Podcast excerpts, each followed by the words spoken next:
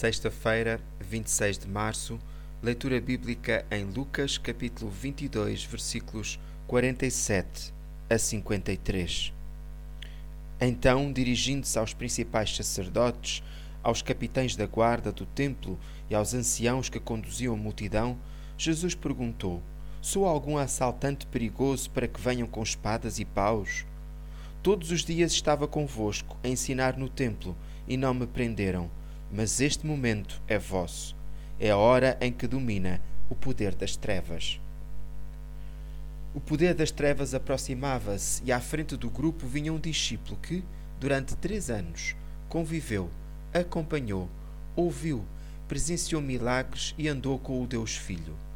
Ao fim de três anos, o coração de Judas não tinha sido modificado.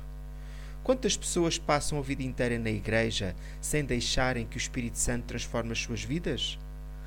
Por vezes contentamos-nos com a informação bíblica. Aprendemos textos e salmos de cor, mas não permitimos que a palavra viva transforme o nosso coração e pensamento. Como é na sua vida, amado leitor? O profissional Pão do Céu é apresentado pela União Bíblica de Portugal. A União Bíblica é uma organização cristã internacional e interdenominacional que usa a Bíblia para inspirar crianças, adolescentes e famílias a conhecerem a Deus. Para mais informações, visite o nosso site em uniãobíblica.com.